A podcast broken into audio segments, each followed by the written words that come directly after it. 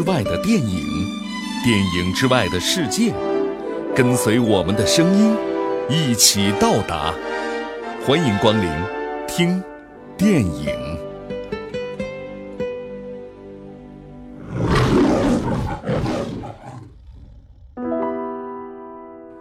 欢迎光临，听电影。终于，被影迷们奉为是爱情电影经典的《爱在黎明破晓前》《爱在日落黄昏时》，迎来了他的三部曲的终结篇《爱在午夜降临前》。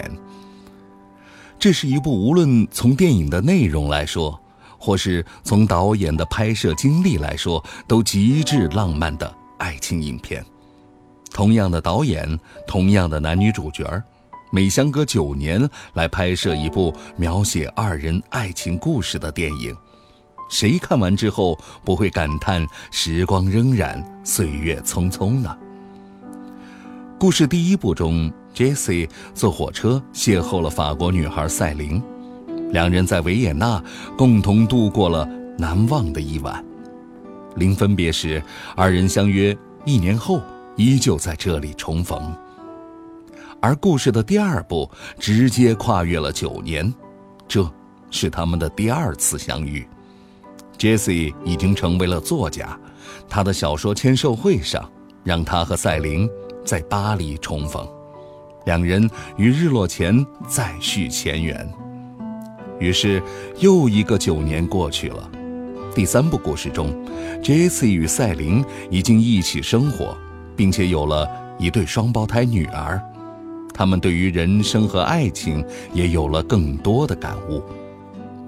爱在午夜降临前，就是截取他们在希腊的罗伯奔尼撒南部小岛度假的最后一天所发生的故事。我想，这是一部值得所有的对于爱情仍有憧憬的人看的电影。十八年间。故事的主人翁完成了自己对于爱情的寻觅、等待、收获与煎熬的人生历练，而二人在三段故事中各自阐述的对于爱情、人生、世界和生活的看法，也都对于所有的观者而言有着深刻的触动。看完电影之后，几乎每一个观者都在努力地回忆着。从现在开始算，九年前，我在干什么，又在爱着谁呢？那么，在之前的九年前呢？哼，其实我们不是爱上了曾经的那段岁月，而只是还依旧爱着在那段岁月中的自己罢了。今天为您推荐电影《爱在黎明破晓前》，《爱在日落黄昏时》。爱在午夜降临前的主题曲，Come Here。